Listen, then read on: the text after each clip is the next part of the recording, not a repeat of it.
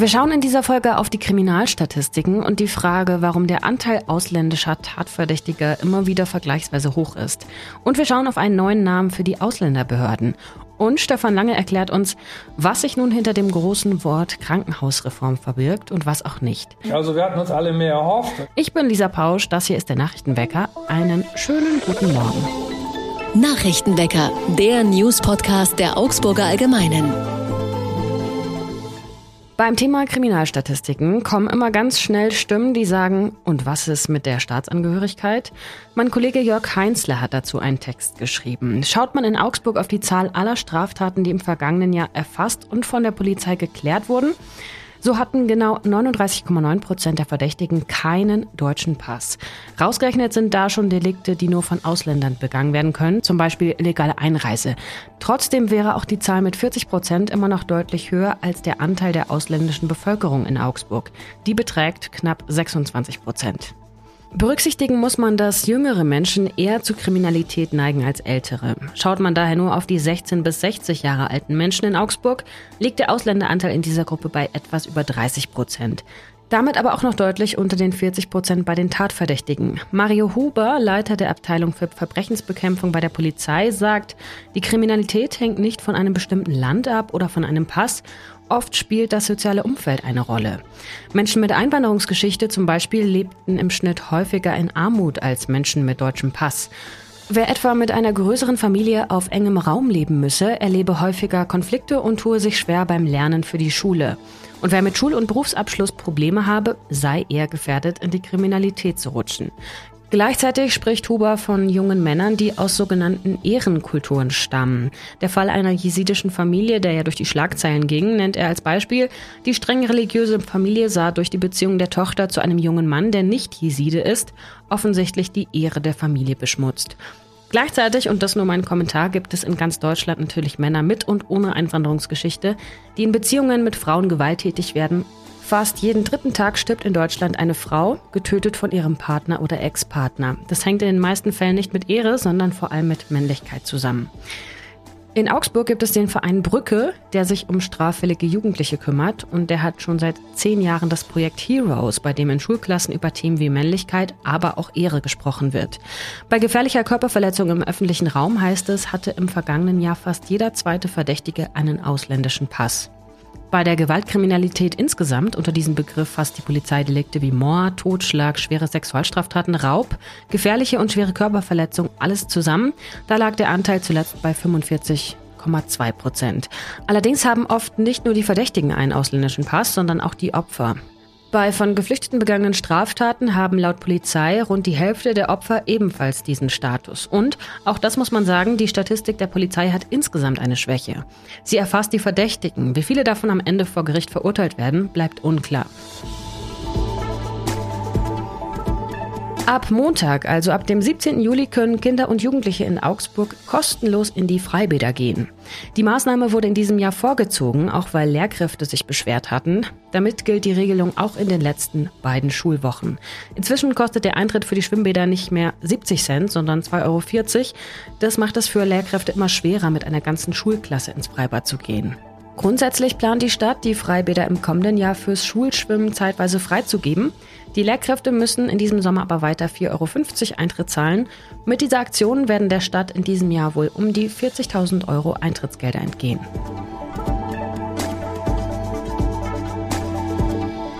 Augsburger Ausländerbehörde soll einen neuen Namen bekommen. Die Dienststelle, die unter dem Dach des Bürgeramts an der Blauen Kappe sitzt, soll künftig offiziell Sachgebiet Migration und Aufenthalt heißen.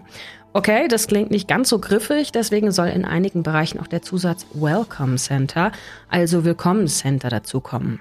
Laut Ordnungsreferent Frank Pinsch von der CSU müsse man sich fragen, ob der Begriff Ausländerbehörde die Dinge noch trifft oder ob wir nicht schon weiter sind, sagte er. Aber den Namen komplett durch Willkommensbehörde ersetzen, so Pinch, sei auch nicht angemessen, da ja eben auch noch Abschiebungen durchgeführt werden. Die Ergänzung Welcome Center soll besonders in den Bereichen Arbeits- und Fachmigration und Einbürgerung benutzt werden. Die Grünen sehen das etwas anders und wollen den Namen auf die gesamte Behörde erstrecken, auch um einen Willkommenscharakter zu zeigen, der nicht nur bei der Fachkräftezuwanderung besteht, sondern auch im Asyl- oder im Aufenthaltsrecht. Willkommenskultur drücke sich auch durch ein mehrsprachiges Angebot und schnelle Verfahren aus, auch wenn am Ende manchmal Abschiebungen stünden.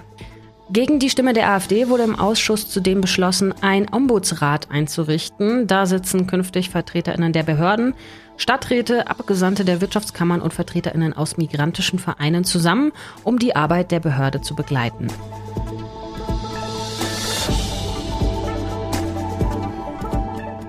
Wir schauen auf das Wetter in Augsburg. Wegen heftiger Unwetter mussten Polizei und Feuerwehr in der Nacht zu zahlreichen Einsätzen ausrücken. Auch in Augsburg sind Bäume umgefallen, Äste abgerissen und auch ein Baugerüst ist eingestürzt. Von Menschen, die dabei zu Schaden gekommen sind, war bis Redaktionsschluss um 4 Uhr noch nichts bekannt. An manchen Orten sollen dem deutschen Wetterdienst zufolge auch zwei Zentimeter große Hagelkörner gefallen sein. Auch heute könnte es wieder gewittern, vor allem am Nachmittag und das bei Temperaturen zwischen 17 und 28 Grad.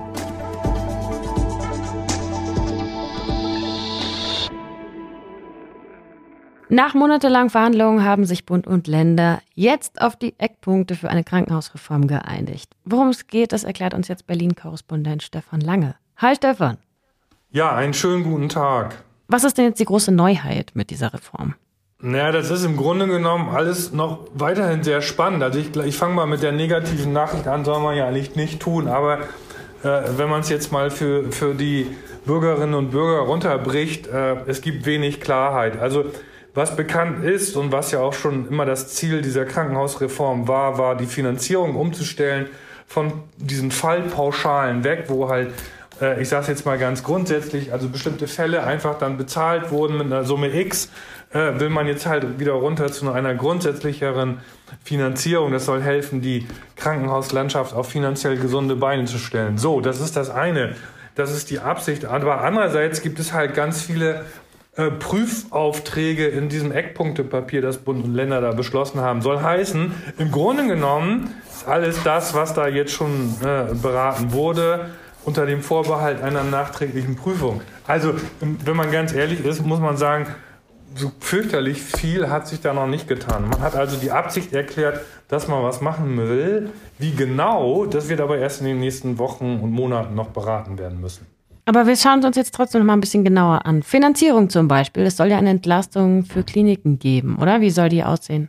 Ja, das ist genau der Punkt. Das ist das, was ich vorhin auch schon angesprochen habe, dass man jetzt sagt, also äh, ne, die Krankenhäuser kriegen jetzt äh, nicht mehr für jeden Fall bezahlt, sondern sie kriegen halt Summe X, wobei man dann auch dazu sagen muss, dass die Krankenhäuser wiederum in verschiedene Kategorien eingeteilt werden, Level.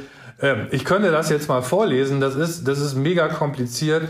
Es wird da zum Beispiel in Fachkliniken und Spezialversorger unterschieden. Dann gibt's aber auch immer noch Kliniken, die eine Notfallversorgung anbieten sollen. So, und, und ähm, indem man jetzt sagt, man geht jetzt weg von diesen Fallpauschalen, äh, erhofft man sich eben eine gerechtere Bezahlung. Also man geht sozusagen, man bezahlt nicht mehr Summe X für einen großen Korb an Waren, wenn man jetzt mal äh, das Angebot der, der Krankenhäuser als Warenkorb bezeichnen will, sondern sagt, okay, die Banane kostet dieses und dieses kostet jenes und so weiter und, und zahlt dann halt äh, einen, einen, wie man hofft, gerechteren Betrag.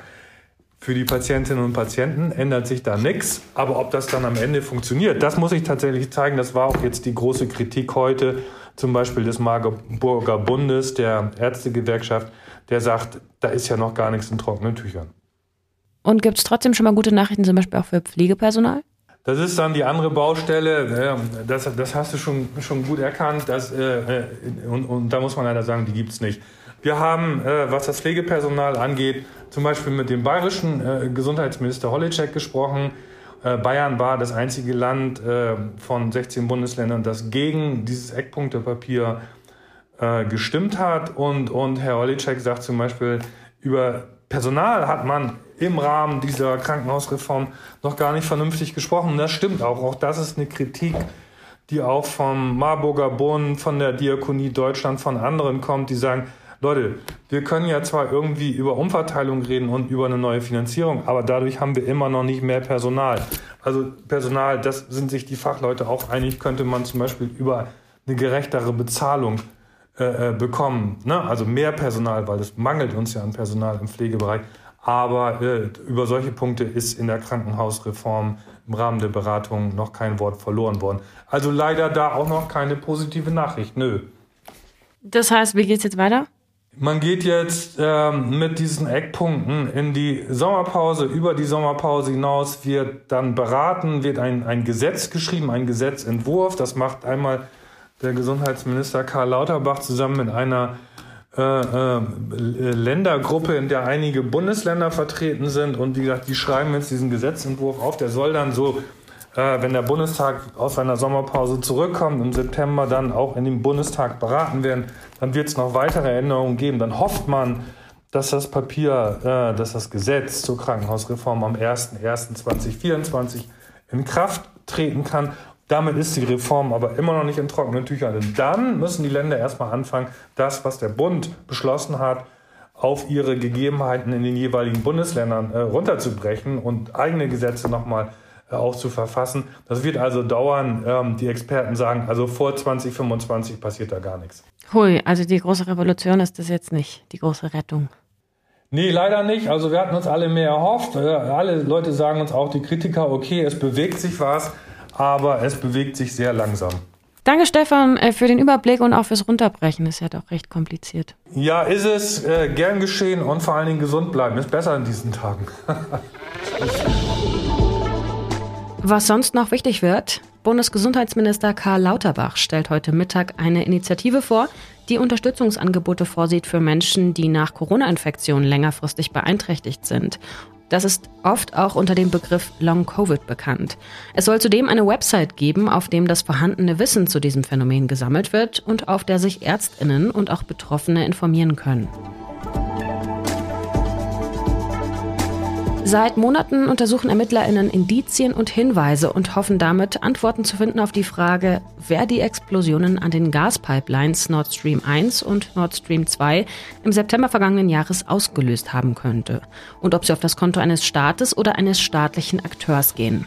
Nun sollen auf einer verdächtigen Segelyacht Sprengstoffspuren gefunden worden sein. Das steht zumindest in einem Brief der UN-Botschafterinnen von Deutschland, Dänemark und Schweden an den UN-Sicherheitsrat in New York.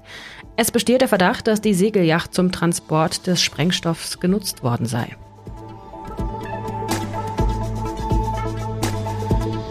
Und ich habe auch heute wieder einen Kulturtipp für euch, denn der Gaskessel bekommt Besuch von bekannten KünstlerInnen. Heute spielt er die Indie-Band Impala Ray und morgen gibt es Stand-Up-Comedy. Am Freitag, den 21. Juli, treten auch Bonaparte und Sophie Hunger auf. Die sind gerade auf Tour und kommen auch in Augsburg vorbei. Das könnte sich ungefähr so anhören. Die ganze Stadt ist in meinem Haus, in meinem Haus. 32 Euro kosten da die Tickets. Und jetzt schon am Samstag könnt ihr die Schweizer Indie-Band Black Sea Dahu sehen.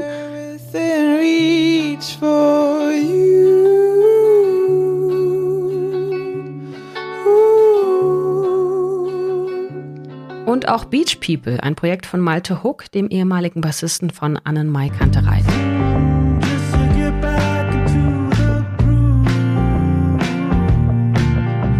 Nicht nur das, es gibt auch eine lokale Band, die am gleichen Tag auftritt, am gleichen Abend. Das Format. Und wenn ihr schon früh dabei seid, kriegt ihr vielleicht auch noch was von der Weinprobe mit, die am Samstagnachmittag stattfindet. Da gibt es Weine deutscher Winzer zum Probieren und Schnäpse der hauseigenen Brennerei, die der Veranstalter Christoph Elwert in der Innenstadt betreibt.